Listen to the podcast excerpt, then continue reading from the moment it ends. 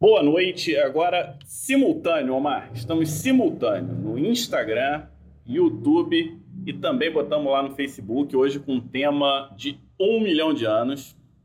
Eu sou o Fábio Francescone, estou aqui com Omar Lupe e iniciamos também nossa gravação do Pele Digital Cast, que é nosso novo queridinho. Acompanhe o nosso podcast, porque vai ter muita novidade legal acontecendo nesse podcast. Então, é... para mim, o que eu mais gosto hoje, Omar, é podcast. Eu gosto mais que vídeo, eu gosto mais de qualquer um. Então, esse funciona bem. Ó, a Dilson já está dando os parabéns. Deu uma caída no, no Insta do, do Omar, mas já já ele vai pegar. Ele, você vê que eles tão, ele está trabalhando ali na uma penumbra. E deixa eu pegar aqui o top 5 de hoje, porque hoje o top 5 ele vai ser top. Vai ser sobre um dos temas que só o Omar sabe. Ninguém na face da Terra conhece esse tema, só ele. E vocês vão saber hoje à noite, que são tal dos HERVs, tal dos Human Virus, Retrovirus Humanos. Então, é bastante interessante, porque a gente tem tem entrado numa pegada de microbioma, influência das bactérias, e os vírus, eles participam disso, só que a gente não tem visto como eles participam, a melhor forma deles participarem. Eu estou botando aqui o, Omar de novo para dentro, para da live no. Agora você saiba você, Omar, que se você ficar falando, vai estar tá no YouTube, vai estar tá no Facebook. Você só estava fora do, do Instagram. Então, pessoal, estou entrando aqui já no. voltando né, para o Instagram. O Fábio ele inventa uns negócios aí que a gente está em três coisas ao mesmo três coisas ao mesmo tempo. Aí é dureza, né? É. Porra, cara. A, a câmera Você virou tá a câmera para lá. Ah, agora Boa, sim. Boa, É, não está perfeito, não, porque não está aparecendo aqui um pouquinho meu ring flash, mas. Ô, negócio difícil, hein? Bom, beleza. Hoje a gente vai falar sobre a infecção de milhões de anos. Obviamente que ninguém pode perder um tema como esse, né? Que será isso? É, a gente vai abordar hoje durante a nossa transmissão aqui do Pele Digital. Especial para vocês hoje. E chegando várias pessoas, já estamos com 70 pessoas na live, para ouvir um tema que provavelmente eles não sabem do que se trata. Então, isso é uma coisa bastante interessante, né? Um, Agora, você sabe que esse conhecimento, vamos botar assim, conhecimento paralelo, conhecimento que não faz parte do mainstream, quando você incorpora isso ao conhecimento tradicional, que é aquele que a gente aprende na faculdade e tal, e isso vai abrindo linha de raciocínio, vai abrindo forma de pensamento, vai abrindo é, a tua estilística profissional, eu diria até assim, né? É, é mais do que conteúdo, é forma, é mecanismos de comunicação, formas de você entregar aquilo que você aprendeu. Isso eu acho muito interessante e qualifica o profissional, né? Hoje, por exemplo, quando você para e conversa com um colega médico, eu estava ouvindo hoje um podcast, aí os caras resolveram falar de saúde no meio da parada, porque são pessoas de alta produtividade. Mas aí você vê que os caras não sabem nada de saúde. É. Eles até fazem as coisas certas, mas eles não têm a mínima ideia do que, que eles estão fazendo. E isso vai diferenciar sempre a gente que estudou medicina, tem a formação tradicional e consegue incorporar isso no dia a dia. Então, isso é, é um ponto. Eu queria, se você me permitir, Omar, fazer uma. Só o nosso merchan, merchan do dia, que daqui a pouquinho, 9 horas da noite, doutora Manuela vai estar na aula 2 do Se Joga na Dermatoscopia. Então, esse é um assunto que está sempre na boca do povo. Impressionante como as pessoas gostam de dermatoscopia. Impressionante como a doutora Manuela cativa as pessoas que acompanham ela. E é assim, é, é, quase, a gente usou esse termo ontem, é um secto atrás da, da Manuela, né? Verdade, é a nova estrela em ascensão da dermatologia nacional, muito por merecimento, né? Manuela já está aí no backstage, já está aí atrás se aquecendo. Ela faz até um alongamento, uma ginástica, dizem. E vai entrar daqui a uma hora, um pouquinho menos de uma hora, para a segunda aula do Se Joga Dermatologia. E hoje É, o tema da aula dela Você vai ser dois. dermatoscopia. Dermatoscopia. Vai ser dois passos. Vamos ver o que exatamente ela preparou pra gente, mas pela qualidade que a gente já sabe que ela tem, já sabe que vem coisa boa por aí, né, isso, Fábio? Ela Cabe a gente- surpreende pro bem, né? É, cabe a gente que está abrindo aqui a sessão matinê, às oito, é, entregar com muita qualidade, né? O que não vai ser fácil para competir aí com o que ela com certeza está preparando. Ho- Hoje eu fiz uma coisa diferente. Geralmente eu dou uma lidinha no tema, eu dou uma participada. Eu falei, não, o o Omar ele conseguiu desencavar um troço que eu nem nunca tinha ouvido falar. Então, dessa vez, Omar, eu tô aqui entrando no ritmo matinê mesmo, sem a menor noção do assunto. Vou seguir aqui o, Tranquilo. o nosso top 5. E para não ter enrolação e o pessoal poder entrar a tempo, né, de participar do Se Joga na Dermatoscopia, eu vou com a primeira pergunta, que é uma pergunta abusada, né? Que história é essa de pandemia de milhões de anos? Explique pra gente, Omar, o que são os ERVs, que Então. pelo que eu entendi é um acrônimo, né? Exatamente. Então, é, acho que é uma coisa para aumentar a cultura geral médica. Os ERVs, H-E-R-V, é um acrônimo para o termo em inglês Human Endogenous Retrovirus, ou traduzindo em português, retrovírus endógenos humanos. Então, o que acontece é assim, quando se é, adquire uma infecção, principalmente infecção viral, é, existem dois caminhos que a gente imagina que podem acontecer, não é isso, Fábio? Você pode adquirir a infecção, combatê-la e controlá-la e curar-se, ou você pode morrer dessa infecção, obviamente, né? Estamos vendo aí muitos casos agora de Covid. E existe, assim, uma opção meio intermediária, que é aquela produzida por alguns vírus que fazem latência. É o caso do herpes, né? Você pega o herpes e você vai ter o quadro voltando com alguma frequência durante toda a vida. Em alguns pacientes, em outros não. Tem pacientes que fazem é, várias vezes por mês, tem pacientes que fazem eventualmente. No caso dos herpes, para abrir a cabeça da gente, existe uma nova possibilidade, que é a seguinte: você infectado por um retrovírus, e aí para isso acontecer tem que ser um retrovírus. Só relembrando, Fábio, retrovírus é aquele tipo especial de vírus RNA capaz de transformar o seu RNA em DNA através da enzima transcriptase reversa. Exemplo, assim, para gente que é médico no dia a dia.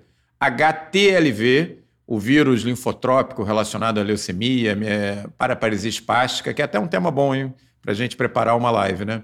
É, e o HIV, esses são os mais famosos, mas eles estão longe de ser os únicos.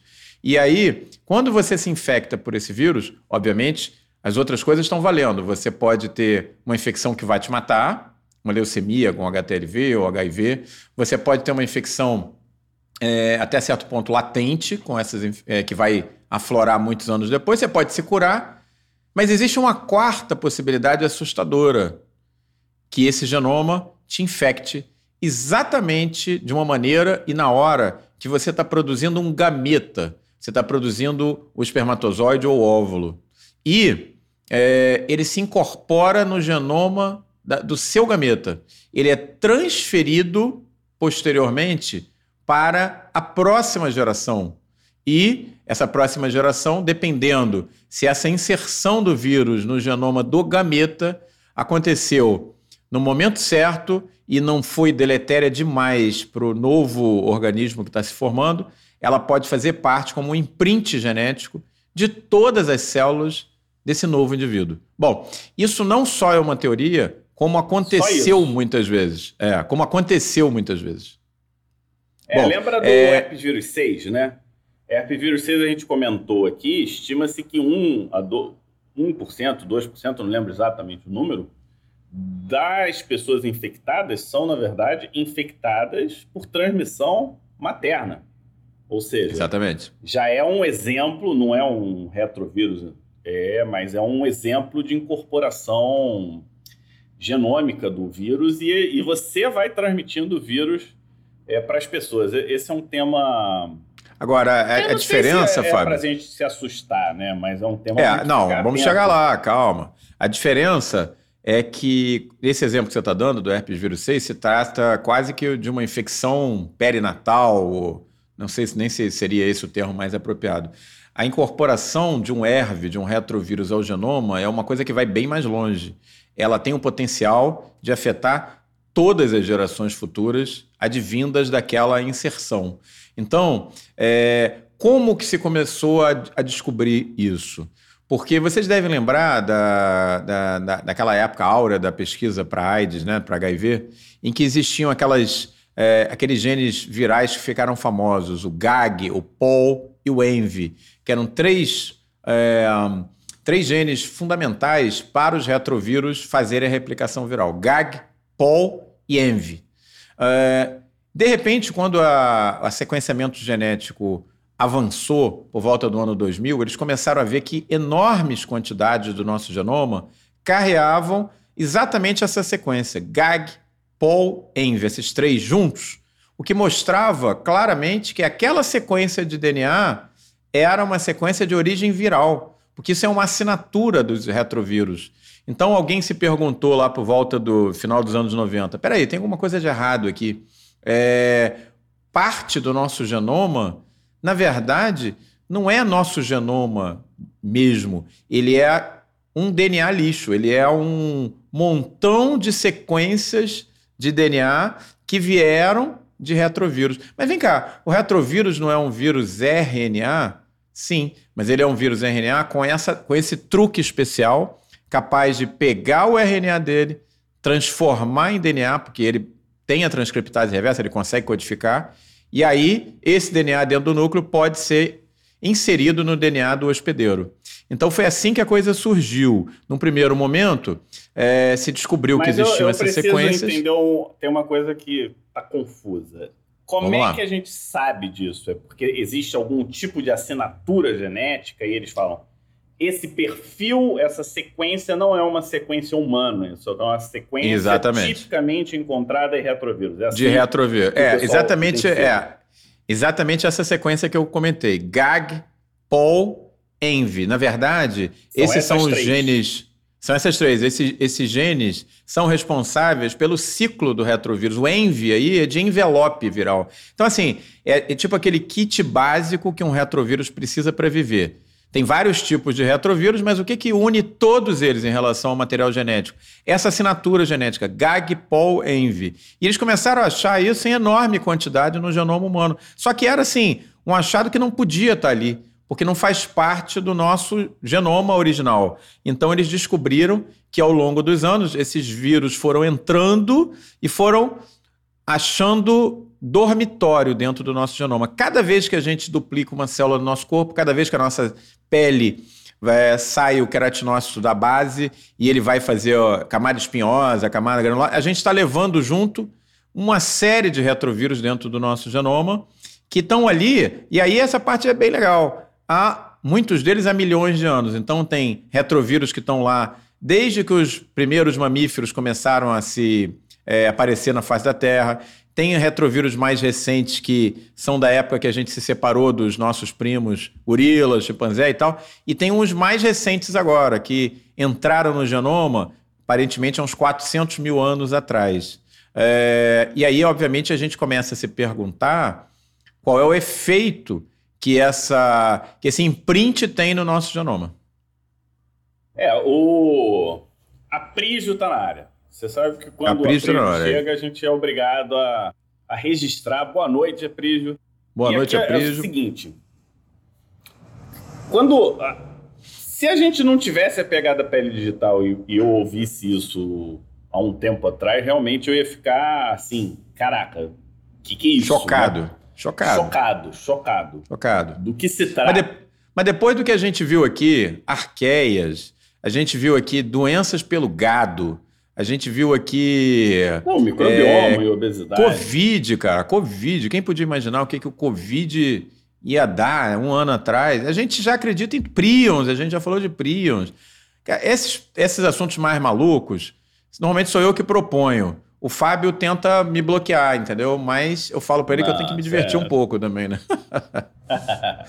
o, a, a, questão aqui, Omar, é o seguinte: é, fica cada vez mais claro para mim um, um, certo paradigma meio que se quebra. Quando você entra numa faculdade de medicina, você estuda os micro-organismos, aqui eu estou falando de todos, vírus, bactérias, arqueias, protozoários, fungos, como se eles fossem nossos inimigos, né?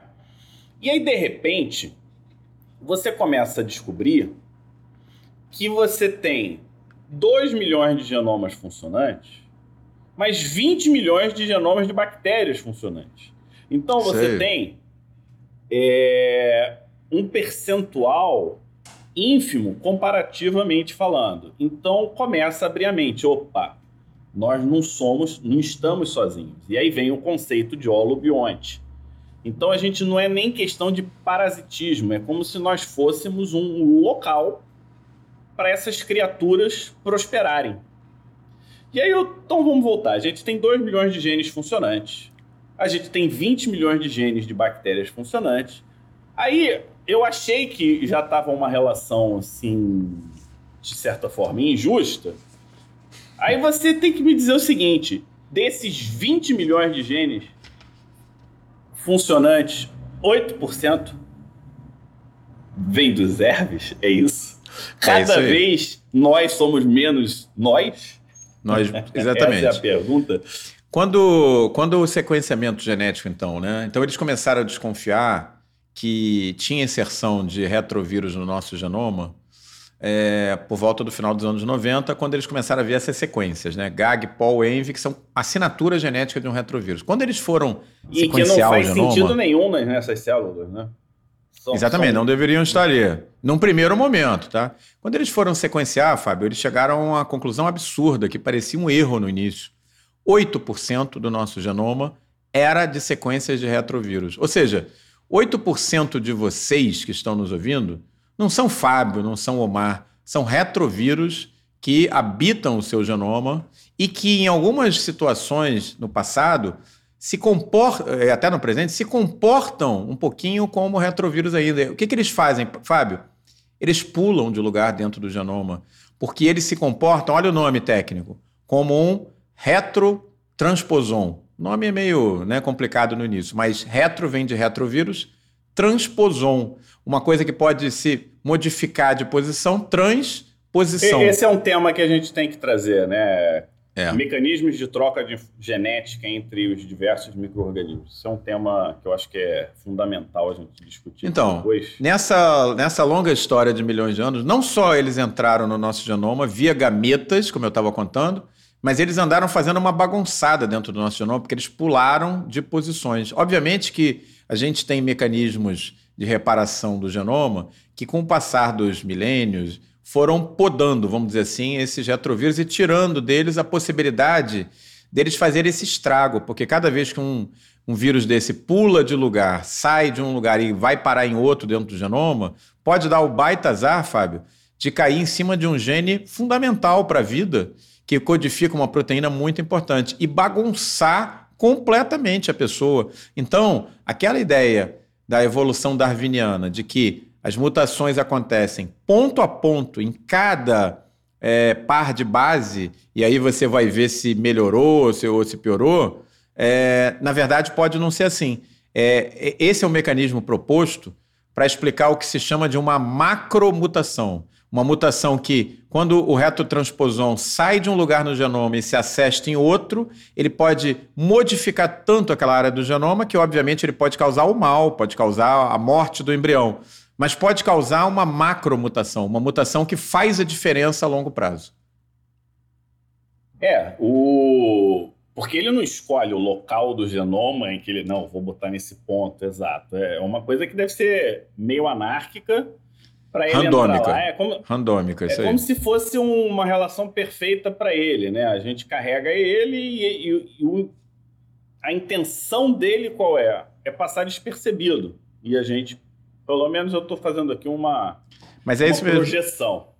Mas é isso Agora, mesmo. Agora, imagino eu, Omar, isso é uma... Assim como mutações podem vir para o mal, você pode ter ganhos nessas mutações é, é, essa desconectada né, que ele acaba dando, porque você tem uma, uma sequência genética, vale a pena lembrar que um gene tem os genes funcionantes, tem os genes que são não funcionantes, A gente achava que os não funcionantes não funcionavam, até a gente descobrir que os RNAs que não funcionam influenciam absurdamente no metabolismo. Em resumo, talvez existam exemplos, e aí eu queria que você me contasse, contasse para gente, se existem situações, exemplos de que a interferência dos ERVs no nosso genoma nos tenha trazido algum tipo de benefício.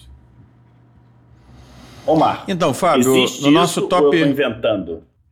Então, no nosso top 3 de hoje, só lembrando que o top 5 é a pandemia de milhões de anos, os que são os HERVs, Human Endogenous Retrovirus. A, a top 4 foi 8% do seu genoma é viral.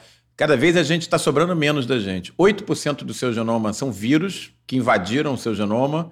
E, segundo o Fábio, na última aula de microbioma, existem mais células bacterianas no seu microbioma do que células do Fábio no corpo dele. Então, na verdade, quando você espreme, tira os retrovírus, tira os microbiomas do Fábio, não vai sobrar quase nada.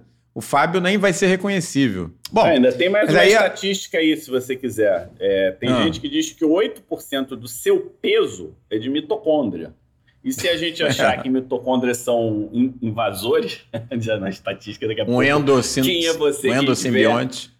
Crise é. de identidade aí, pode, pode jogar para as bactérias. Não, quem está em depressão e crise de identidade, depois aí vai, já vai, já vai para outra, né? Bom, mas aí nosso top 3 de hoje é o presente dos retrovírus. Eles estão aí há milhões de anos e será que eles fazem mal, fazem bem? aí a coisa começou a ficar muito interessante. Por quê? Como, que, como é que surgiu isso aí? É... Uma das coisas que mais chamava a atenção da medicina há muitos séculos é a forma com que a mãe se adapta à gravidez. Vamos pensar juntos. Metade do material genético do feto é estranho, vem dos pais. Tanto é que você tem uma série de doenças é, obstétricas, né? Mole datiforme, as reações da mãe contra o filho é, de diversos tipos, de, de, quando tem, por exemplo, diferença de tipo sanguíneo e tal. Mas uma das coisas mais interessantes, se você pisa num espinho, se você, é, por alguma razão, tem um corpo estranho no seu organismo, em uma semana você tem uma baita inflamação, forma pus e tal. E a mãe carreia dentro do seu abdômen uma criança, um feto inicialmente, depois um embrião, né? depois uma criança de 3, 4 quilos, de repente, e a criança está muito bem, obrigado, dividindo com a mãe comidas e nutrientes e vem a termo. Isso é uma coisa fantástica. A gente não para para pensar dessa maneira, acha que isso é uma coisa natural, acha que é uma coisa de amor de mãe, mas tem que ter uma explicação para isso. E a explicação veio de onde menos se esperava. Então, quando se foi estudar o tal do sensício trofoblasto, talvez vocês lembrem das aulas de anatomia esse nome, que é justamente aquela interface na placenta entre a mãe e o feto. Qual foi a grande surpresa, Fábio? Elas expressavam a assinatura genética de um retrovírus. GAG, Paul, Envy. Vocês vão dormir hoje repetindo essa sequência. GAG, Paul, Envy. Aquela mesma sequência que aparecia no genoma, em 8% do genoma humano, aparecia na placenta. E aí é, se descobriu o seguinte: que, olha só que interessante, os retrovírus, alguns retrovírus, foram cooptados pela evolução para desenvolver as placentas. Placentas em mamíferos não eram a forma original de reprodução dos mamíferos. Como que os mamíferos mais antigos se reproduziam? Com ovos. Se você olhar lá o ornitorrinco, ele bota ovo, o Echidna lá, aqueles da Austrália. Aí houve uma evolução. Os marsupiais, né? O que, é o marsupial? Pensa no canguru, né? no gambá e tal. Ele bota o bichinho pequenininho dentro da bolsinha marsupial. E aí houve uma, uma modificação, uma Loucura. macro, uma macro, uma ruptura, uma macroevolução, que provavelmente foi mediada por um retrovírus se inserindo num lugar inesperado. E o que, que surgiu dessa brincadeira? A placenta. Todos os mamíferos placentários devem a sua existência aos retrovírus. Os erves, entre outras é, presentezinhos que foram nos dando, nos deram as placentas. Então, na verdade, se vocês olharem por essa maneira, é uma coisa fantástica. A gravidez, se você quiser olhar pelo lado biológico, é uma briga entre o feto e a mãe por recursos limitados. Chega até a descalcificar a mãe, né? No, no, no, nos ossos, brigam por comida, brigam por oxigênio. E quem faz a mediação é um vírus. Um vírus que tem uma capacidade muito especial. A enzima que ele produz chama-se sincitina 2. O nome deve lembrar para vocês o quê? Sincício. E é exatamente o que o vírus sabe fazer. Herpes faz sincício de queratinócitos, é... HIV faz sincício de linfócitos. O que é sincício? É fusionar um monte de células de uma forma meio bagunçada. Isso levado ao extremo é a placenta humana. A placenta humana é, sob muitos aspectos, um órgão viral, produzido por um vírus, um retrovírus antigo, que não infectou os seres humanos, infectou os nossos antepassados há 70, 80 milhões de anos atrás, quando os primeiros mamíferos placentários surgiram. O que separa. É quase um que uma encomenda de... genética, né? O que separa um canguru de um cachorro é a contribuição de um retrovírus endógeno. Isso é absolutamente espetacular. O pessoal está botando aí. Espetacular, interessante, é isso aí mesmo. Então vocês aprenderam mais uma hoje. Já valeu a pena ser digital, como diz o Aprígio, porque hoje vocês aprenderam é, uma, uma, um novo truque. Só que tem mais, Fábio. Dentro desse pacote de bondades dos Não, Herves. Calma aí, calma aí. Vamos lá.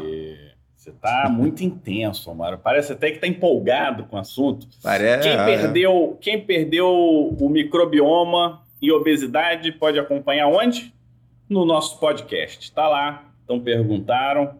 É... Tem uma pergunta aqui para você. Será que a incorporação desses retrovírus seriam necessários para nos proteger contra algo? Eu acho que você vai falar disso já já, né? Vou então, falar. Quem fez Vou essa falar. pergunta pode falar que 3 a 5 quilos do nosso peso vem dos bichinhos, dos micro-organismos. E assim, eu, eu, eu, eu até sendo repetitivo, mas vale a pena ser repetitivo nesse sentido, a gente está repensando forma como a gente se relaciona com os micro-organismos. Antes a gente achava que eles eram nossos inimigos. E isso não necessariamente, pelo contrário, a gente está vendo que eles são nossos amigos. Veja as mitocôndrias. Mitocôndria, Omar, não, é uma alfa-proteobactéria. É. Não se divide. Você não vem de pai e de mãe. Já colocaram aqui. Todas as nossas mitocôndrias vêm da mãe. Se você tem energia na tua vida, foi por causa da tua mãe, e, não é por causa E tem mais, pai. as bactérias, os seres vivos que mais se parecem com as mitocôndrias são as riquétcias. Alfa-proteobactérias, as mais simples das bactérias. Então, na verdade... Riquétia mais arqueia, né? Uma combinação ali. É, né? exatamente, para formar o núcleo, né? Então, olha só, você, olha quantas coisas legais vocês estão aprendendo aqui no Pele Digital. Você, a, a, a usina de força do seu corpo, que faz cada músculo mexer, faz o meu cérebro funcionar, faz a minha pálpebra, minha boca funcionar e dá essas informações para vocês, é energizada por alfa-bactérias do tipo Rickettsia. É... é surreal, isso é né? inacreditável, né? Mas surreal, o pessoal está gostando é do nosso papo. É. Ô, Mário, estou me é, achando muito burra em relação. Não, você não, não é, não, Miriam. Isso, nós somos. A nós formação somos... tradicional não nos dá esse tipo de background.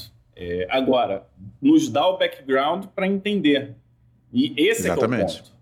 A gente consegue entender o que está acontecendo por causa do background que a gente teve na formação tradicional. Nem acho que seja proposta de uma faculdade isso que a gente está passando aqui. Aqui é uma. É como se fosse passar de nível. Você não gosta né, do termo? Vamos passar de nível? A gente passa de nível. Vamos passar de nível. Deixa uma forma de, de pensar um pouco diferente, né?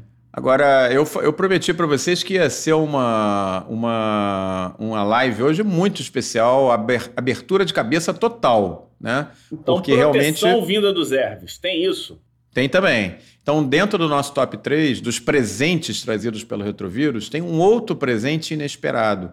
Nosso sistema imune. Boa parte do nosso sistema imune inato é alterado pela presença de retrovírus. Tem alguns trabalhos que mostram que a produção dos interferões, a, a, a, os genes que estão relacionados à produção de interferões, tem também essa mesma assinatura genética de alguns retrovírus. O que abre aí, nesse caso, uma, uma, uma, uma alternativa bem interessante. É como se os retrovírus que se fusionaram ao nosso genoma começassem a estimular o nosso organismo a produzir antivirais para impedir novas infecções Faz virais. Sentido. Faz total, sentido, né?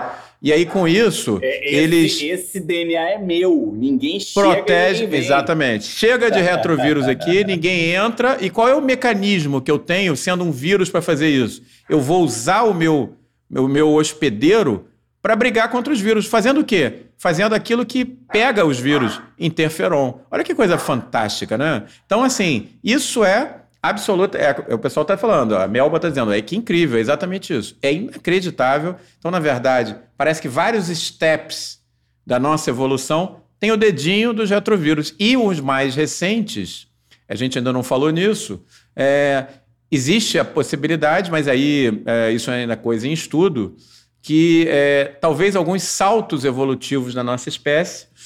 É, por exemplo, uma das coisas é, discutidas em genômica é que os nossos antepassados Homo sapiens eles se, eles se surgiram na África, segundo alguns estudos, em algum momento entre 250 e 300 mil anos atrás.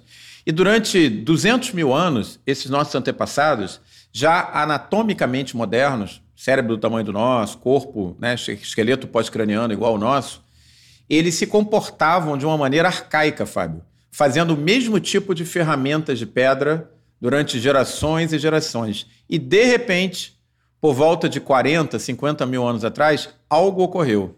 Alguma coisa que mudou, aparentemente, a, a forma da gente encarar a, a, natureza. Nós passamos a ter, somente há 40, 50 mil anos atrás, um pensamento simbólico. Um pensamento que começou a produzir obras de arte, começou a produzir pintura nas cavernas, flautas para serem tocadas, é, as ferramentas, o kit de ferramenta de pedra sofreu um avanço brutal. E aí surgiu quase que ao mesmo tempo é, a, a, pesca através de anzóis, é, ferramentas é, não só usando pedra, mas usando dentes e ossos de animais e tal.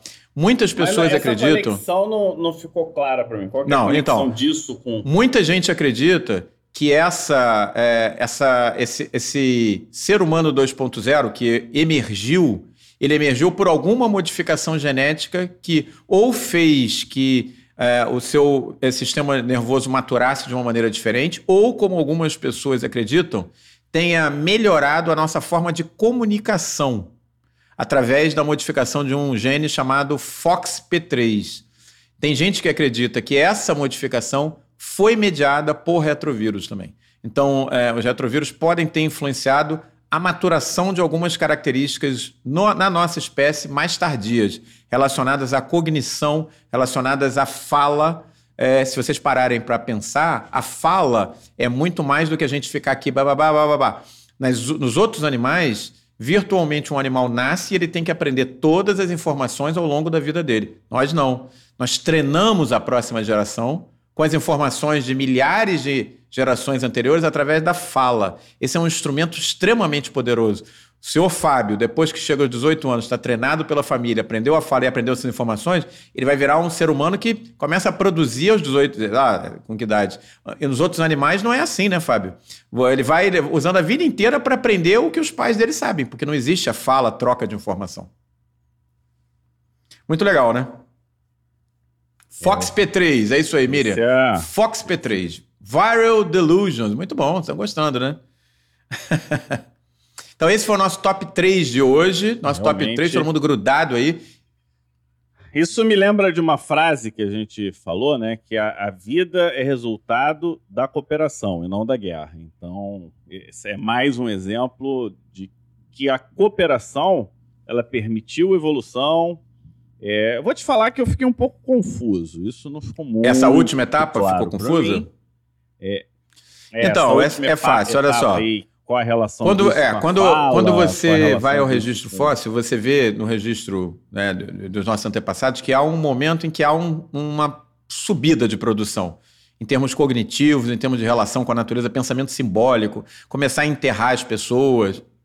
Isso foi constatada uma coisa porque se mudou é, em torno de 40 mil isso. anos atrás. Ninguém sabe explicar direito por que, que isso aconteceu. Porque, por que, que houve essa explosão criativa? Né? Isso, o nome para isso é explosão criativa do quaternário. Isso aconteceu mais ou menos 40 mil anos atrás. Uma das coisas que se acredita que possa ter modulado isso foi uma maturação diferente do sistema nervoso ou um, um, ganho de habilidade na fala através dessa enzima FOXP3, que a Miriam acabou de botar aí, e que pode ter a influência de alguma macromutação de um retrovírus humano endógeno. Fascinante e assustador, né? Impressionante. Mas nem tudo é bom, Nem né? tudo é bom.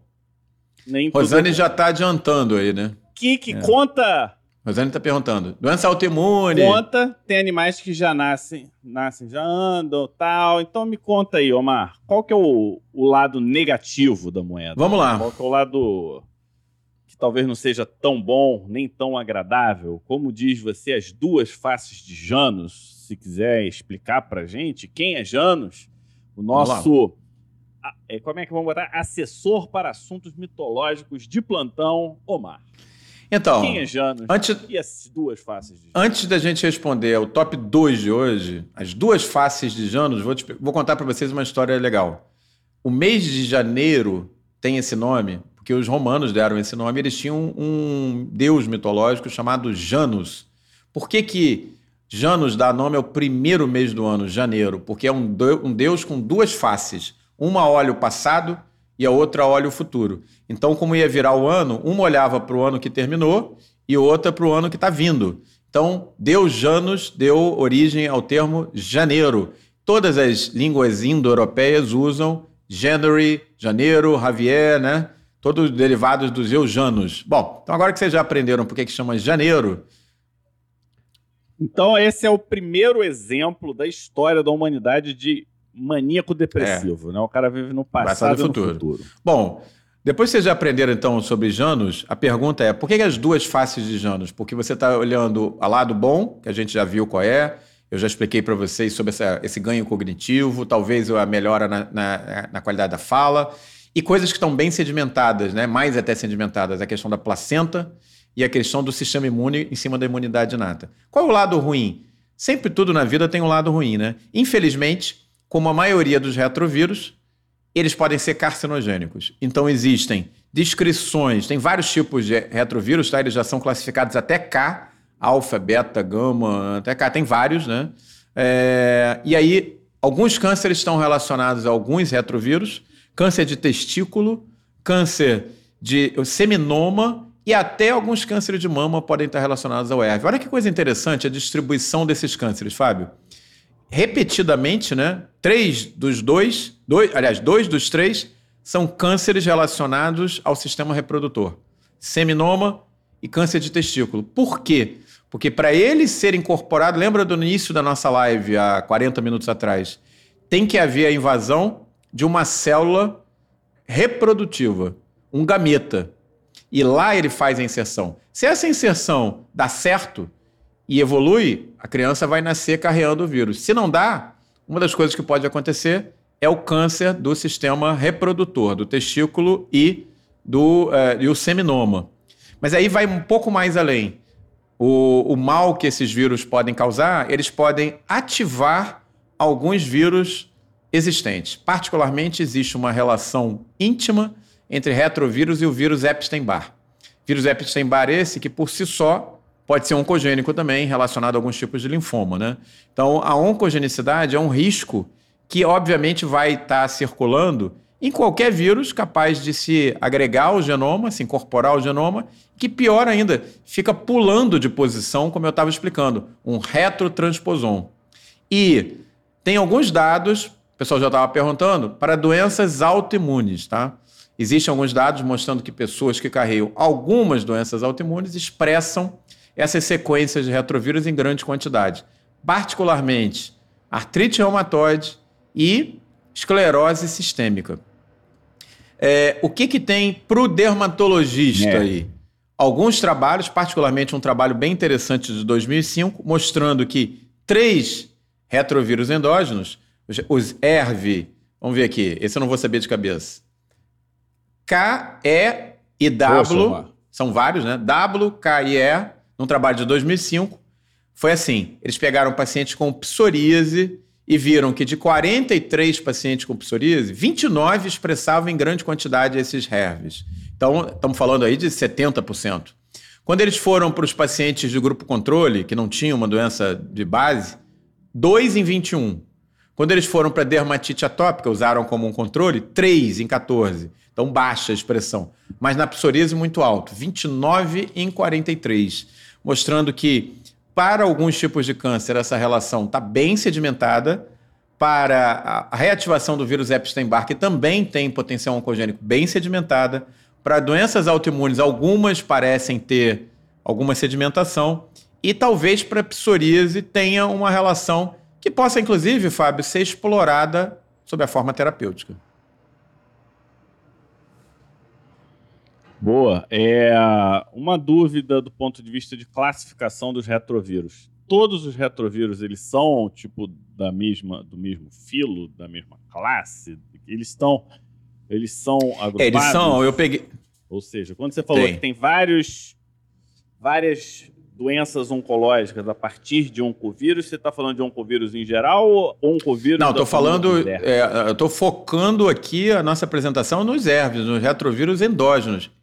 Existem Só retrovírus de, de quase todos tá. os mamíferos. Gente, é. O nosso top 1, a gente ainda vai falar sobre isso. Então, olha só, isso eu fui pegar aqui que isso eu não sabia. Os herpes hoje eles são distribuídos em cinco grandes famílias: alfa, beta, gama, delta e epsilon, A, B, C, D e E. E lá dentro eles são subdivididos em letras do, do, do alfabeto latino. Então você tem ERV, alfa, A, alfa, B e tal. Então, é, os mais importantes são os ERVs da, da família K, porque elas foram mais recentemente incorporados, em torno de 670 mil anos atrás. 670 mil anos atrás, em termos de evolução humana, não existia ainda Homo sapiens, existia o nosso antecessor imediato, chamado. Posso falar? Homo heidelbergensis. Foi descrito numa cidade na Alemanha chamada Heidelberg. É o antecessor, olha que legal. O Homo heidelbergensis, é, se acredita? Eu gosto bastante de antropologia, né? É, dá para notar. Ele é o antecessor dos neandertais e dos seres humanos. Os seres humanos que permaneceram na África viraram nós, Homo sapiens. Os que foram para a Europa viraram os neandertais. Quando os heidelbergenses sumiram, é, e, e, posteriormente os humanos sapiens se, se, se, encontraram com os neandertais, eles se cruzaram. Olha que interessante, mas 400 mil anos depois. Essa incorporação do ERV-K se dá na época que não existia seres humanos sapiens na face da Terra, nem neandertais. Eram os antepassados de todos nós, Homo heidelbergensis, tanto na África quanto na Europa. É, e do ponto de vista de colonização, essas coisas, Eles essa levam, informação né? é curiosa, né? Porque os Neandertais eram os, europe... os europeus, né? e os Sapiens eram os africanos. Exatamente. Então, é, verdade. só como uma curiosidade verdade, é. interessante é. aí nesse, nesse ponto. E aí você... Um, um, acho que um quesito que não dá para a gente ignorar tem relação é o seguinte: imagino eu que esses retrovírus humanos, em algum momento, até tenham passado por algum outro tipo de espécie, e, de certa forma isso tem até ajudado no surgimento das espécies em si. E aí você poderia fazer uma conexão entre esses genes que estão misturados em várias espécies né? Se eu for em macaco, por exemplo, provavelmente eu vou achar fragmentos muito semelhantes dos fragmentos que estão incorporados na gente. Um xenotransplante, a gente usar isso a nosso favor ou não, não sei. Tem alguma coisa nesse sentido? Então, aí a gente chegou ao nosso. Vocês, vocês acham que isso foi uma pergunta inteligente minha? Não foi, ele já mandou isso aqui. Bom, isso não foi uma pergunta. Então a gente chega ao nosso top 1 de hoje, dessa live Arrebenta Quarteirão, para vocês se divertirem um pouco e abrirem a cabeça. É, top 1 de hoje. O risco dos xenotransplantes. O que é um xenotransplante? Você transplantar uma pessoa com órgãos vindos de outros animais. Isso é que é o xenotransplante, tá? Então, quando você recebe um transplante autólogo, você está recebendo um transplante de uma pessoa que tem, por exemplo, teu irmão gêmeo, né? Você normalmente você faz transplante dentro de pessoas da mesma espécie, né? Espécie humana. Mas existem na história médica, Fábio, várias experiências de transplantes vindos de animais. Quando se começou os transplantes cardíacos nos anos 50, 60, era quase tudo xenotransplante, com com o coração vindo de babuínos, os primeiros transplantes de, de, coração eram de babuínos e tal. E aí eles descobriram. Tem, tem porco até hoje, né? Então. Material de porco. Exatamente. Aí eles descobriram que no final dos anos 60, antes da, da, dos transplantes em larga escala de coração, que o coração do porco era muito parecido com o nosso em termos de morfologia e de tamanho, né? Tamanho de um punho, né? Como eles falam. Aí começaram a transplantar coração de porco. Várias pessoas. Obviamente que isso era uma loucura, porque é muito diferente, a chance de rejeição é brutal, a pessoa morria e tal. Mas isso é um risco absolutamente inaceitável. Por quê? Vamos pensar um pouquinho junto. Eu expliquei para vocês que os retrovírus humanos podem fazer um banzé no nosso genoma. Em alguns momentos eles foram bons, mas em muitos momentos eles são ruins. E eles foram infectando os nossos antepassados na linhagem mamífera há milhões de anos. Só que tem um problema. Por exemplo, quando os porcos, né, os ruminantes, se separaram dos primatas, eles seguiram uma linha evolutiva separada. E eles continuaram, Fábio, recebendo outros vírus que não vieram para a gente. Nós temos retrovírus que entraram no nosso genoma 50 milhões de anos atrás, em que a gente ainda estava com ancestrais próximos, por exemplo, do, dos porcos. Mas depois não, depois nós fomos para o lado dos primatas.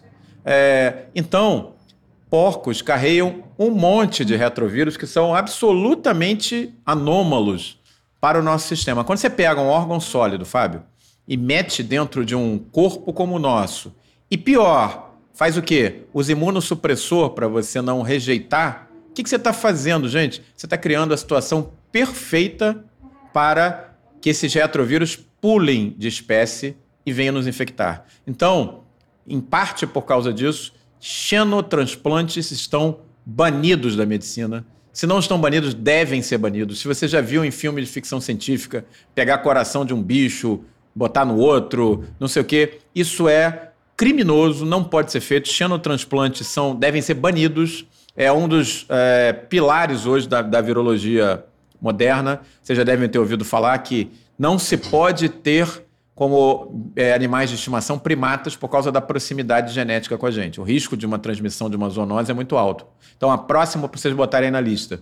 Xenotransplantes tem que ser uma coisa proibida, proscrita. O cientista, o cirurgião que propõe ou faz xenotransplante, repetindo, xenotransplante é pegar o órgão sólido de um outro animal, é um transplante interespécies. Colocar dentro do ser humano e expor essa pessoa que recebeu um xenotransplante a tratamentos imunossupressores de larga escala para que ele não rejeite o órgão é de um perigo absurdamente alto. Por sorte, até onde a gente sabe, esses xenotransplantes feitos nos anos 50 e 60 não, re, não resultaram numa infecção gravíssima na espécie humana, mas isso poderia ter acontecido.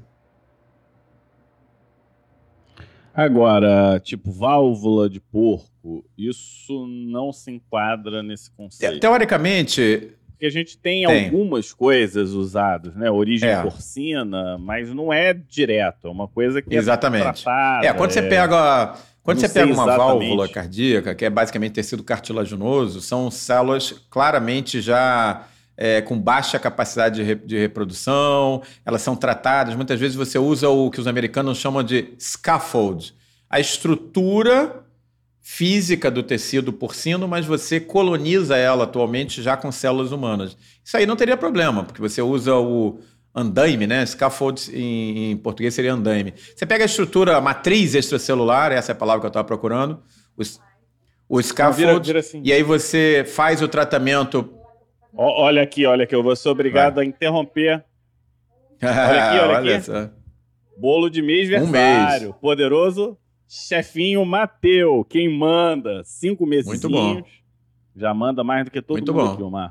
É isso aí. É, um, um, beijo de aniversário. Um mês? Não, tem mais, né? Ah, cinco meses. Cinco, cinco meses do Matheus. Beleza. Cinco. É o desaniversário, né? Bom, é, o que, que acontece então, gente? A gente escapou por pouco, se vocês estão assustados com a Covid, tem coisa muito pior por aí com xenotransplantes, tá? É, alguém não. É, não sei se alguém teve essa curiosidade de perguntar isso, Fábio, mas assim, Teoricamente, esses retrovírus, os ERVs, né, eles é, poderiam ser tratados. Se a gente tivesse uma droga que fosse antirretroviral, ela poderia ser usada, na teoria, é, para que a gente tratasse esses retrovírus dentro do nosso genoma. Será que isso seria possível?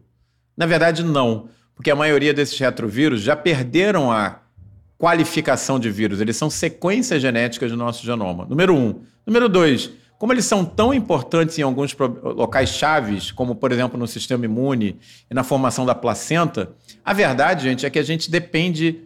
Agora eu vou fazer a brincadeirinha, né? Uterinamente dos retrovírus para estar vivo, porque senão não teria reprodução placentária. essa não dava para perder, essa é, é, é fascinante. É, é, fascinante. É fascinante porque mostra perspectivas que a gente não estava. A gente não pensaria no primeiro momento, é o famoso pensar fora da caixa, é o que eles chamam né, de, de raciocínio divergente. E, e, como é que se chega nisso? Né? Você chega nesse tipo de raciocínio, nesse tipo de analogia, com conhecimentos de campos muito distintos. Né? Você vai na antropologia, você vai na genética, você vai na biologia humana e você vai juntando as peças, e isso começa a se encaixar. E isso é que é legal nessa história toda, fazer sentido, né? Não é aquela coisa que você tem que decorar, tal. O que está acontecendo aqui? Está acontecendo é isso. E, e fica nítido para mim, posso estar todo errado, mas fica nítido que é, houve um trabalho de cooperação provavelmente as relações erradas entre a gente e os retrovírus são eliminados pelos nossos sistemas de correção celular e as que vão permanecendo de duas uma, ou dá certo ou vira doença, né? É, é aquela coisa assim, ou dá certo ou vira doença, ou dá certo ou vira doença. E como é que você quantifica isso? Eu acho que esse que é o grande desafio, estar presente uma sequência, você conseguir imputar quanto isso realmente vira função é, é um ponto que provavelmente a gente ainda vai desenvolver muito, né? E aí a gente ainda pode extrapolar isso, por exemplo, para as bactérias que estão no nosso microbioma. Tem vírus lá, tem os bacteriófagos. Qual é a influência deles dentro das bactérias para levar o problema que vai chegar, entendeu? Ou resolver um problema que vai acontecer. Então, esse é um campo fascinante que com certeza a gente vai voltar fica até. Você, você é um grande amigo de um grande virologista. A gente podia trazer um cara da virologia, um cara da genética, para discutir um pouco cada um dentro da sua perspectiva, né? Isso ia ser uma coisa legal também. Agora, Fábio. Para a gente colocar. Omar, últimas palavras para liberar gente, o povo pro... A gente tem que ver o seguinte: se o pessoal gostou, se vocês acharam isso muito fora do, da caixa, por que, que vocês não botam aí pra gente se vocês gostaram dessa abordagem? Nada, você já perdeu aí mil elogios aí. É. Vocês gostaram? Vocês gostam de vez em quando que a gente quebre um pouquinho a caixa e faça um negocinho diferente como hoje? Ou vocês preferem aquela abordagemzinha mais é, quadradinha? Eu acho que é legal para a gente aprender um pouquinho, né? Responde, responde o César aí, o contato com sangue, né? Eu acho que o contato com sangue, eu vou me arriscar a responder e o Omar diz. Eu acho que é uma coisa muito suave é. nesse processo. É diferente de você pegar o sangue e injetar. Como é, dependendo se você tiver solução de continuidade até na pele, pode acontecer, né? Você acredita que o pulo do HIV para o ser humano, hoje isso está bem rastreado. Eu acho que uma live muito legal, Fábio, que a gente podia fazer, se você quiser, é a gente ver a, a origem do HIV. É, não só a questão da, da, da, enfim, da apresentação clínica, mas Hoje tem dados muito claros de como a pandemia de HIV surgiu, quando ela surgiu, onde ela surgiu, como ela surgiu e quantas vezes o HIV, que era um vírus símio originalmente, pulou para nossa espécie. Eu acho que isso seria um tema muito legal, bem fora da caixa também. Se vocês quiserem, vocês falam para a gente, a gente organiza, que isso é bem legal. É, então, assim, pode até acontecer, tá? É, viu, Carlos? Com contato com o sangue. Agora, o mais provável é uma, é, enfim, um trauma maior, ou, ou por relação sexual, ou, enfim, uma via mais efetiva do que simplesmente contato sangue com epitélio, né? Pessoal, vamos terminar aqui agora, porque o Se Joga já já começa. Quem não está inscrito, pegue o link. Eu vou estar tá lá. Direto. É, semana que vem. Não, você não vai estar tá lá. É, você vai estar tá aqui porque a gente está gravando um episódio de uma outra série de podcast que chama-se Covid Talks e a gente vai gravar agora. Mas a gente vai assistir a reprise, Omar. A gente, vai, a gente não, Você vai, não vai nem o- abertura lá tá da Manu, não? Porque você pode assistir a reprise. Não Então vai tá dar bom. tempo, não. Mas a gente avisou ontem que a gente ia atrapalhar no último dia agora. O, e, e o tema da semana que vem, Cutibacterium acne. A gente pode até usar aquele termo, Chavão, muito Isso aí, pode. Já Pode tá, ser? já tá adotado. Não percam. Terça-feira infecciosa, semana que vem, Cutibacterium acne. A gente vai puxar mais pro para onde acho que todo mundo fica mais à vontade, né? Saindo. Acho que o legal, né, Fábio, é a gente dá essa modificada. De vez em quando faz um tema mais radical, depois uma coisa mais clássica, depois uma coisa mais prática. A gente está pensando em organizar uma de mordida de cachorro. É, Mas não esqueçam que a gente tem o Se Joga Dermatoscopia essa semana inteira. Vai ser um super mergulhão nisso, de segunda a domingo, imperdível.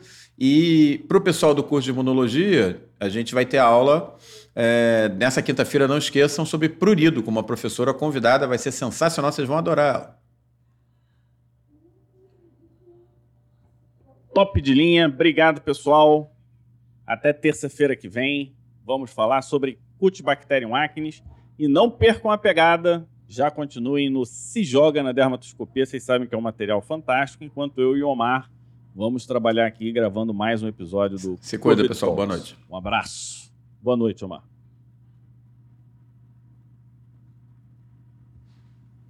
Calma aí, calma aí. Já não tá gravando